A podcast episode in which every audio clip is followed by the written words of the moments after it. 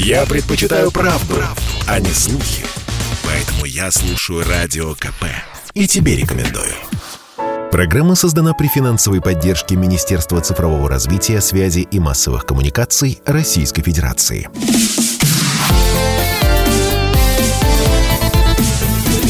Доброволец. Доброе воскресное утро, уважаемые радиослушатели. В эфире, как обычно, в это время дня, а вернее утра, программа «Доброволец» на радио «Комсомольская правда». Программа о смысле жизни, о хороших людях, о хороших поступках и вообще тех э, новостях, которые заставляют нас верить в окружающих и идти вперед, несмотря ни на что, несмотря ни на какую пандемию. Меня зовут Вадим Ковалев – и сегодня у нас в гостях э, Елена Деменко, врач, психиатр-нарколог, заведующая Центром профилактики зависимого поведения, и Валерий Доронкин, руководитель направления помощи алкозависимым синодального отдела по благотворительности Русской Православной Церкви, психолог. И как вы уже, наверное, догадались, мы сегодня поговорим про такую очень сложную тему, которая у нас в обществе часто, знаете, скрывается за такими смешками, за какими-то анекдотами, и непонятно вообще зачем. Но тема, конечно, очень серьезная. Это тема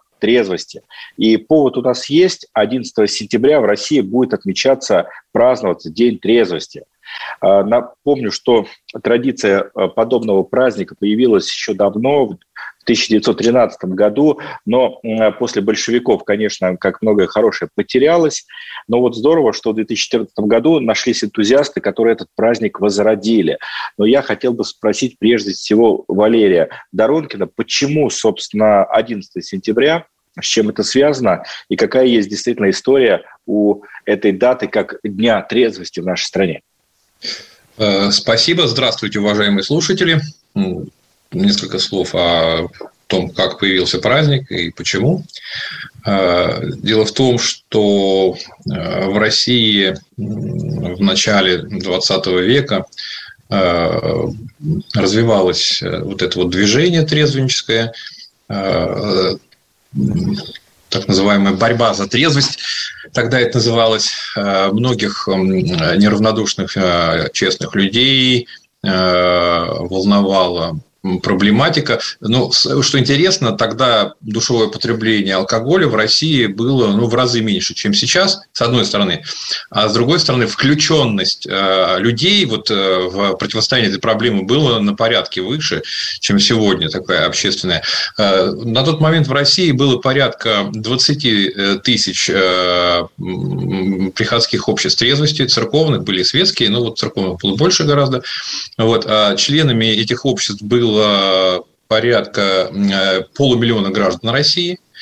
И э, более полутора миллиона граждан России вот к 2014 году они дали обед трезвости. То есть, э, ну, это были обеты, может быть, на разный срок, но вот как-то активно общество включилось в эту в эту проблему. Э, были и правительственные решения определенные, и э, по инициативе, э, по инициативе церкви в день 11 сентября, в который православная церковь празднует день усекновения главы Иоанна Предтечи, это библейский пророк, который был эм, убит на пьяном перу из-за того, что царь Ирод дал такое пьяное обещание – что выполнить любое желание там, женщине, которая ему угодит.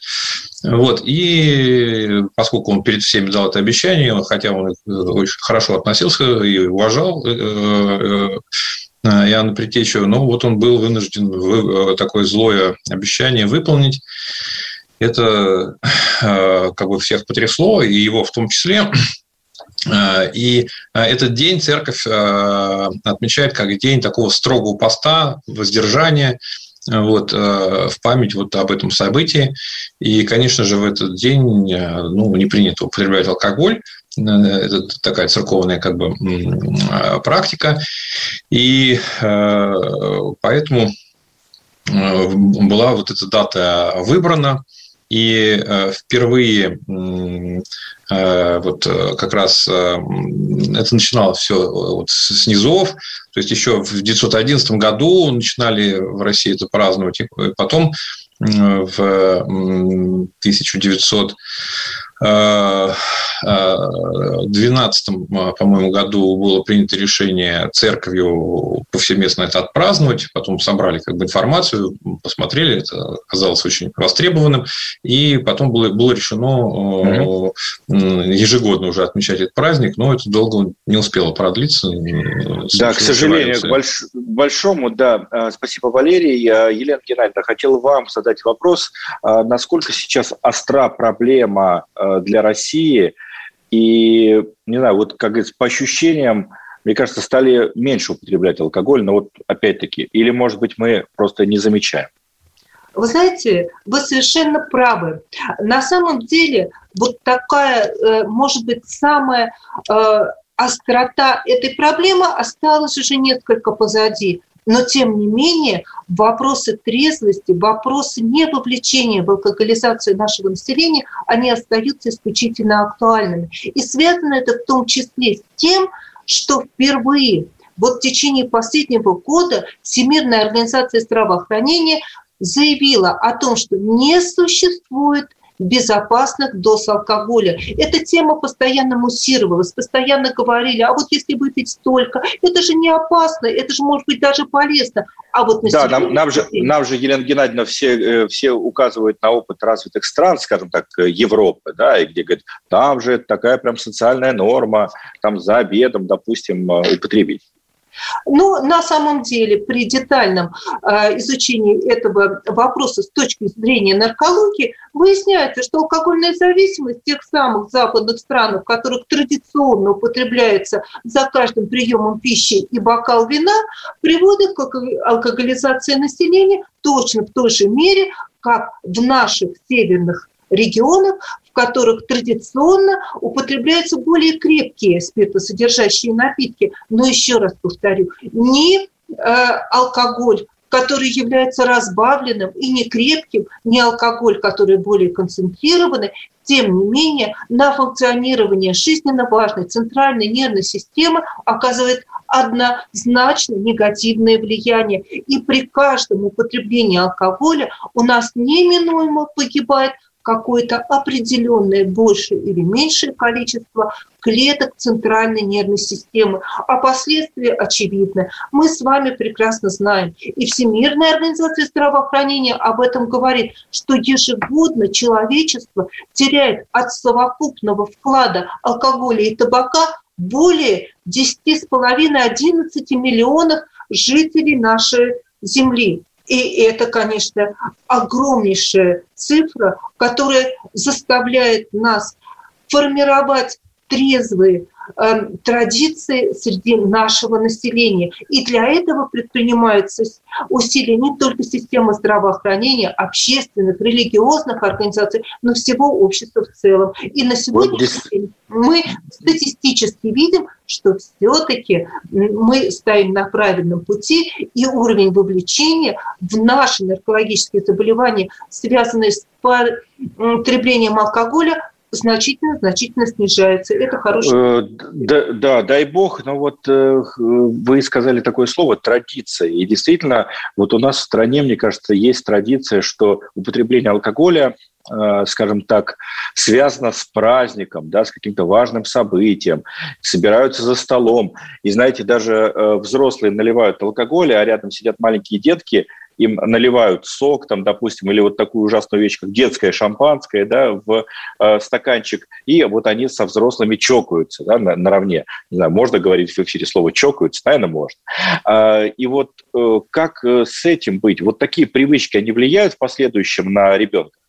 Ну, конечно, конечно, влияет. Мы же с вами все понимаем, что каждый из нас родом из семьи. И традиции семьи, в которой мы э, воспитывались, в которой мы провели наши лучшие детские годы, оставляют печать на всю нашу дальнейшую жизнь. И если не проводить работы, разъяснительную работу, мотивационную работу с нашим взрослым населением, с родителями, то, конечно, мы не сможем и в должной мере повлиять на наше подрастающее поколение. И поэтому специалисты-наркологи идут с разъяснительной работой, начиная с женских консультаций, там, где женщина еще только думает о рождении своего ребенка, а мы уже говорим и с ней, и с ее супругом о том, что существует эффективная модель воспитания, что ребенок первые годы перенимает, впитывает как губку все те традиции, которые есть в этой семье. Это огромная ответственность родителей перед своими детьми.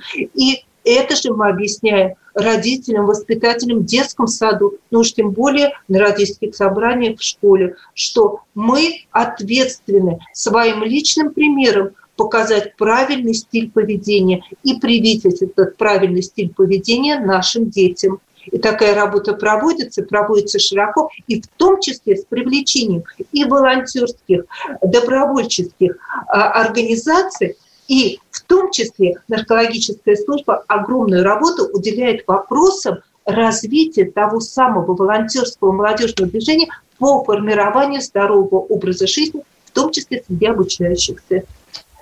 Об этом мы поговорим во второй части нашей программы, программы «Доброволец» на радио «Комсомольская правда». Меня зовут Вадим Ковалев, а у нас в эфире Елена Деменко, врач, психиатр, нарколог, заведующая Центром профилактики зависимого поведения Московского научно-практического э, центра наркологии Департамента здравоохранения города Москвы и Валерий Доронкин, руководитель направления помощи алкозависимым Синодального отдела по благотворительности Русской Православной Церкви. Доброволец.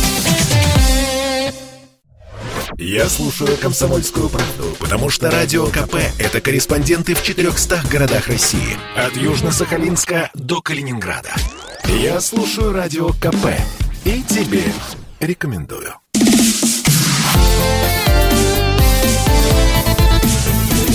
Доброволец. Воскресный эфир радио «Комсомольская правда» продолжает программа «Доброволец». Программа которая не боится поднимать э, острые темы, но всегда указывает на пути решения даже самых-самых сложных жизненных ситуаций. Сегодня мы говорим про злоупотребление алкоголем. Меня зовут Вадим Ковалев. Елена Деменко врач, психиатр, нарколог, заведующий Центром профилактики зависимого поведения, и Валерий Доронкин, руководитель направления помощи алкозависимым синодального отдела по благотворительности Русской Православной Церкви, психолог у нас сегодня в эфире. Еще раз доброе утро. У нас э, программа «Ранняя пташка», что называется, десятый, десятый час, воскресенье. И, э, конечно же, э, многие сейчас э, только что называется открывают глаза. Вот э, хотел бы спросить, э, с чего надо начинать вот такую профилактику в семье, если мы не хотим, чтобы наши дети, наши близкие вот какие-то перенимали плохие привычки у нас? Валерий. Э, ну, Э, дети видят э, то, как родители реагируют на различные жизненные ситуации, проблемы, вызовы. И если в семье э, любое праздничное событие отмечается обильными запасами и закупками крепкого алкоголя и некрепкого любого. Если Э, дети не видят других радостных моментов э, в жизни, э, в которых этого алкоголя нет, то есть нет спортивных каких-то туристических мероприятий, какого-то интересного досуга и общения, там, походы, выставки, какая-то движуха. Вот. А если все только вокруг стола с алкоголем, то уже Э, в средней и старшей школе начинаются пробы вот, э, выстраивать коммуникации с друзьями э, через табак и алкоголь. Вот, это как бы, это, ну, как бы неминуемо. Что делать? Э, ну, не ставить дома алкоголь на стол. Э, и э, здесь мы используем в работе, в профилактической, в революционной работе ну, подходы профессиональные в том числе, и в том числе какие-то интересные находки зарубежные. Сегодня вообще в мире употребление алкоголя все-таки выходит из моды есть мода и в нашей стране в каком-то смысле на трезвый и здоровый образ жизни. То есть э, лидеры общественного мнения, как бы многие уже отказываются от алкоголя, уже нет такого, что вот надо решать вопросы, там куда-то бутылку нести. То есть это уже становится не очень как бы э, принято. А, но э, все равно надо отметить, что если у нас около 20 литров годовое потребление было на душу населения алкоголя, там 15 лет назад, допустим, да, то сегодня э, считается, что в два раза меньше, но, опять же, есть некое, э, там, 10-9 литров, э, сейчас говорят, но э, проблема в том, что эти 10-9 литров все равно выше порога, вот есть некая условная цифра, 8 там, литров, э, за которые уже ну, как бы вымирание этноса начинается. Все равно мы эту цифру не преодолели. То есть мы не перевели э, общее потребление алкоголя в обществе э, на безопасную такую, как бы относительно безопасную э, структуру. Елена Геннадьевна уже говорила сегодня, что вот э, сейчас все шире становится информация и более доступна, уже меньше с ней спорят, что любая доза алкоголя она несет вред, что безопасных доз алкоголя э, не существует. И Организация Русской Православной Церкви также активно участвует э, в популяризации трезвого образа жизни, э, активно помогают э, людям выходить из зависимости, проходят школы трезвости во многих регионах, существуют общества трезвости, группы различные, есть реабилитационные центры, вот, можно как бы обратиться, мы потом скажем еще телефоны Э, справочный, по которому можно обратиться, чтобы найти, э, найти, найти помощь. Э, и личный пример. То есть личный пример. Вот есть интересный такой тоже западный опыт. Называется трезвое любопытство. Такое движение набирает обороты когда это некий челлендж, то есть человек сам себе и окружающим говорит, а вот интересно, а смогу я отказаться от алкоголя? Вот проявляет любопытство к самому себе, к жизни, и вот берет на себя такое вот решение – что вот э, я какой-то срок не буду употреблять алкоголь. Вот. И это э, важная как бы профилактическая мера. И, и, и, и также и в церкви происходит, когда человеку, э, духовник говорит, допустим, ну, тебе надо отказаться от алкоголя хотя бы на время, посмотреть, что с тобой вообще происходит.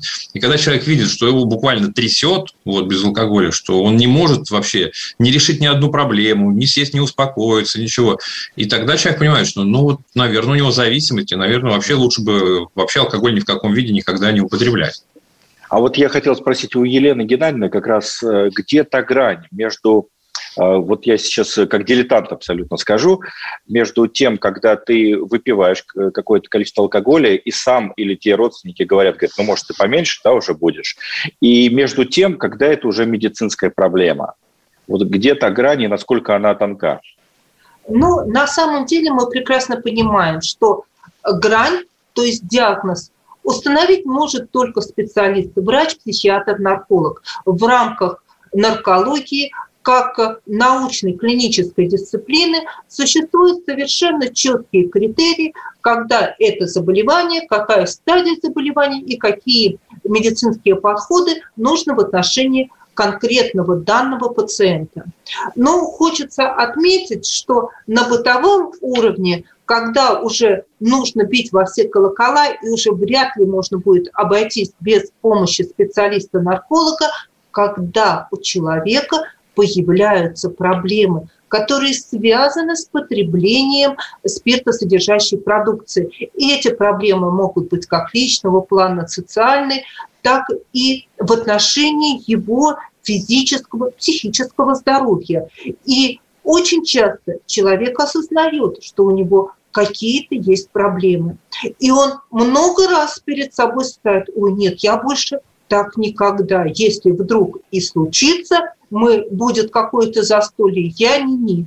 И каждый раз он срывается, и каждый раз он нарушает то обещание, которое дал он себе, и это очевидно, что это уже признаки, с которыми надо обращаться к врачу. Но на самом деле мы с вами прекрасно понимаем, что вопросы злоупотребления алкоголя, они э, стают ведь достаточно э, часто и начинается достаточно часто с семьи, когда алкоголь уводит человека из семьи, когда у него рушатся семейные отношения, нарушаются связи с супругами, с детьми, с родителями. И вот эта вот проблема, которая требует обязательной помощи всей семьи. И наркологическая служба работает не только с пациентом, но и с членами семьи. Это так называемые созависимые люди, от которых зависит, как быстро он сможет вовлечься в лечебный процесс и угу. как они могут ему помочь выйти из этого зависимого состояния. Поэтому никогда не следует откладывать поход к наркологу. И огромное количество специалистов наркологической службы, а в том числе и медицинских психологов, и специалистов по социальной работе помогут, подскажут, как решить проблему на любой стадии от первой пробы употребления этих самых алкогольных напитков.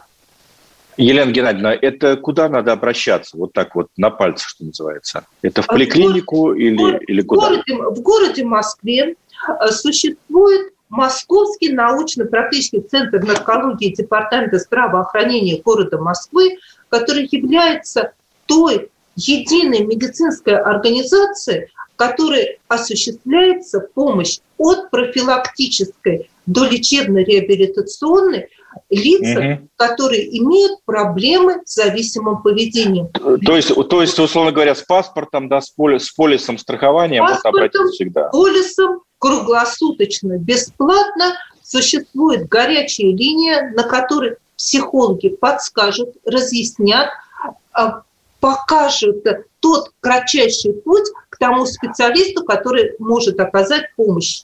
И... Назовете эту линию?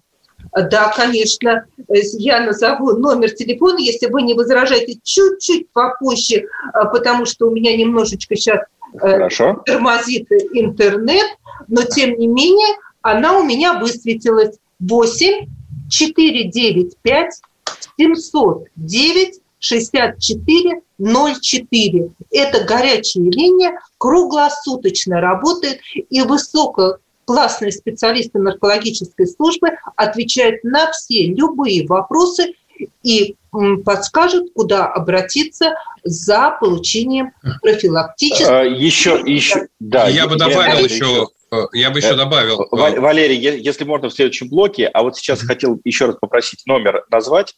Еще раз, 8 4 9 5 709 64 0,4.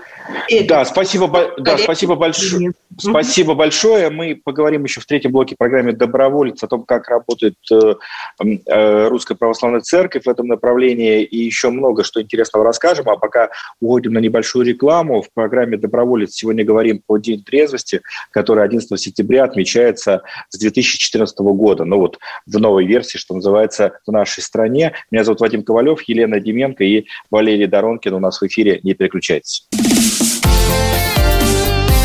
Доброволец. Попов изобрел радио, чтобы люди слушали комсомольскую правду.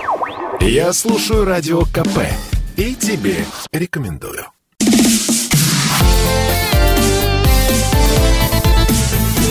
Доброволец. Воскресный эфир радио «Комсомольская правда» и снова в эфире программа «Доброволец». Меня зовут Вадим Ковалев, у нас в студии Елена Деменко, врач-психиатр-нарколог, заведующий Центром профилактики зависимого поведения, и Валерий Доронкин, руководитель направления помощи алкоза... А, алкоголезависимым синодального отдела по благотворительству Русской Православной Церкви и психолог. Вот, Валерий, я вас хотел бы и спросить о том, что же делает Русская Православная Церковь в этом направлении. Существует, как я понимаю, центр центры э, Русской Православной Церкви, э, призванные помочь людям в скорейшем выздоровлении? Ну, есть много форм работы, э, индивидуальная, групповая, лекционная. Есть школа трезвости, когда люди приходят по вечерам в течение нескольких дней, проходят лекционный курс по избавлению от зависимости. Есть для людей в тяжелом состоянии, более таком тяжелом состоянии зависимости революционные центры, где с проживанием в разных регионах. Э, ну, одни из лучших это э, в Ленинградской области, э, в Ивановской, ну, на самом деле много регионов, их несколько десятков таких центров. И получить информацию вообще о социальной, социальном служении Русской Православной Церкви, обратиться за помощью в церковь можно Э, вот по телефону 8495 542 400. Это социальные вопросы, э, любые, любая помощь, любая нужда. И э, в преодолении алкогольной зависимости есть отдельный телефон 8 800 770 775 36 26. 8 800 775 36 26. Вот по этим телефонам можно в своих регионах найти э, информацию. Также эта информация есть на сайте э, можно английскими буквами писать, можно русскими трезвоинфо.ру трезвоинфо.ру. Вот трезвоинфо.ру набираете, как угодно, в любой раскладке, в любом браузере, и сайт, который, э, на котором есть, опять же, контактный телефон, и есть, э, есть э, такая информация. А с точки, с точки зрения, как, как обратиться за помощь, за помощью, я вот хочу призвать слушателей не бояться. Одна из огромных проблем, что люди слишком поздно обращаются за помощью, когда уже в глубокой стадии зависимости. Потому что боятся психиатрической службы, наркологической службы государственной, боятся, что поставят на учет и так далее. Всегда есть есть какие-то возможности э, все-таки найти и даже в государственной системе помощи э, анонимную помощь. Э, надо звонить вот в, своих, в свои регионы, как можно, чем раньше вы обратитесь, не бойтесь, что вас поставят на учет, надо решать проблему. Вы можете позвонить и посоветоваться, спросить, а как поставят на учет, а как не поставят, а если анонимная помощь и так далее. Э, не бойтесь, потому что чем дальше, тем это сложнее. Во всех регионах России есть государственная экологическая служба, во многих регионах есть независимые организации и коммерческие, и некоммерческие, есть организации Русской Православной Церкви, которые могут оказать оказать э, бесплатную помощь. Иногда какие-то пожертвования берут на, ну, на, на еду, там, вот, на что-то такое. Вот. А, но э, любой человек, у которого нет денег, все равно может найти бесплатный центр Русской Православной Церкви. И это совершенно как бы э, вполне реально.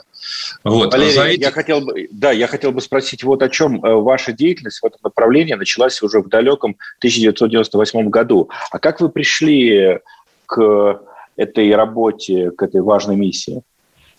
А, ну, я сам злоупотреблял алкоголем в юности и э, через определенные трудности проходил в своем собственном таком обретении трезвости. Вот э, больше 24 лет вот я веду трезвый образ жизни. Ну и так получилось, что помогаю другим людям вот э, тоже прийти к трезвости.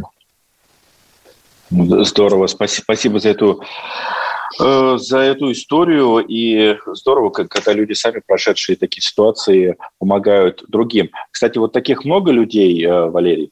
Вот ваш, ваш ну, я вообще, вообще видел в своей жизни в России э, несколько тысяч людей, которые бросили употреблять алкоголь, наркотики, вот, которые ведут трезвый образ жизни, меняют жизнь, создают семьи.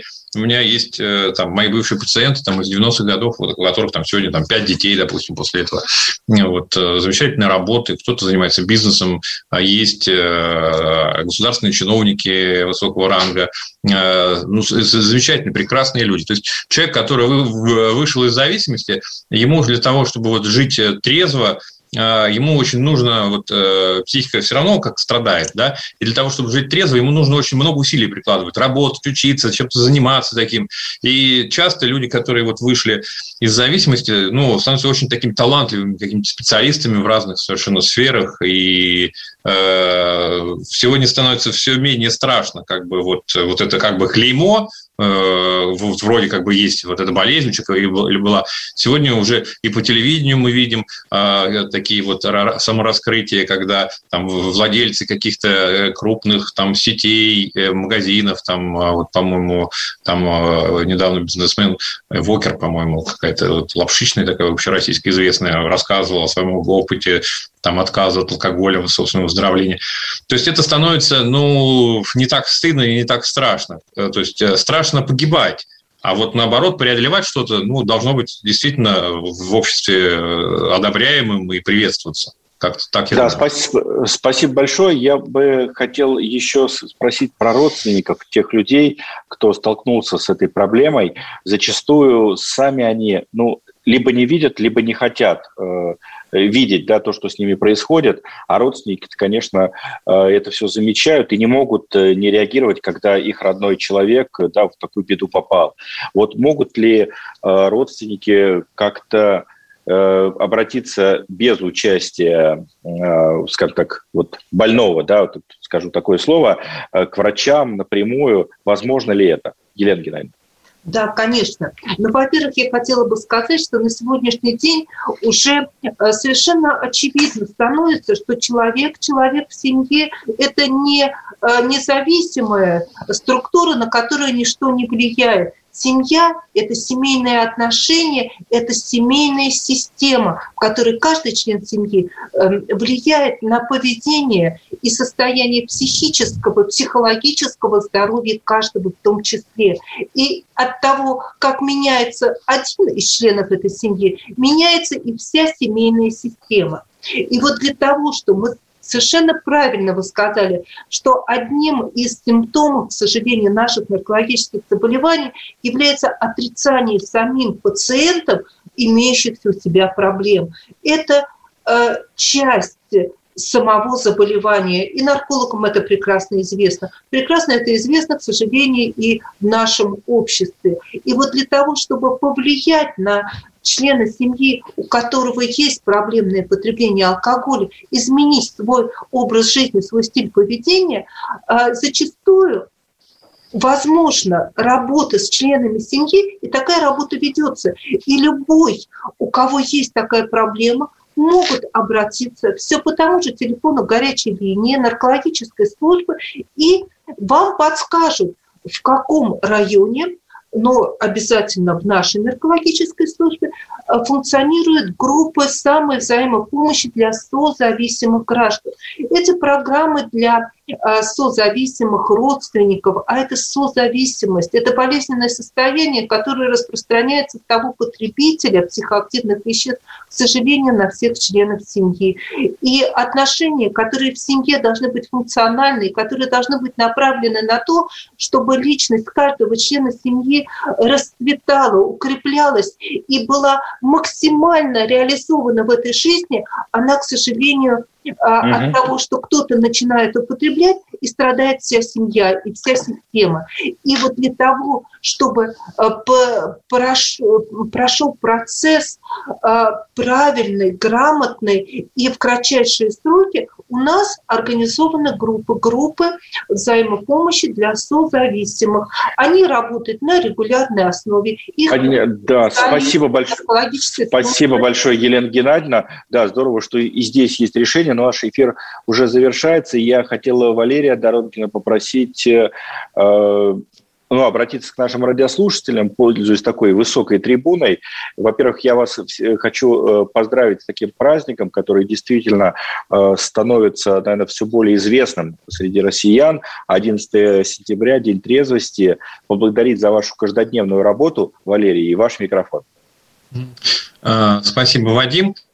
А, я хочу все, еще раз сказать, что э, самое важное сделать первый шаг в преодолении этой проблемы – Э, и обращаться за помощью, искать выход, искать телефоны, искать телефоны православных центров помощи, групп каких-то э, общественных каких-то вот форм. Э, и все это можно узнать в государственной наркологической службе. То есть даже если вы боитесь, что вас поставят на учет, если ваш родственник какой-то обратится, не называя, кто он, откуда, там все равно подскажут, какие группы, где, куда можно обратиться. Вот, приходите, мы вас ждем. Спасибо большое, уважаемые коллеги. Спасибо Валерий Доронкин, спасибо Елена Деменко. Сегодня были с нами в эфире, поговорили про День трезвости. А, конечно, тема, она очень серьезная, всеобъемлющая. Я надеюсь, мы еще не раз встретимся в формате нашей программы. Но самое главное, наши уважаемые радиослушатели, проблему не надо скрывать если она существует в семье, не дай бог, или где-то в окружении, э, дайте людям совет, можно действительно спасти чью-то жизнь и стать самым настоящим добровольцем. Спасибо вам, уважаемые друзья, хорошего воскресного дня. С вами был Вадим Ковалев, и оставайтесь на волнах Радио КП. Доброволец. Программа создана при финансовой поддержке Министерства цифрового развития, связи и массовых коммуникаций Российской Федерации.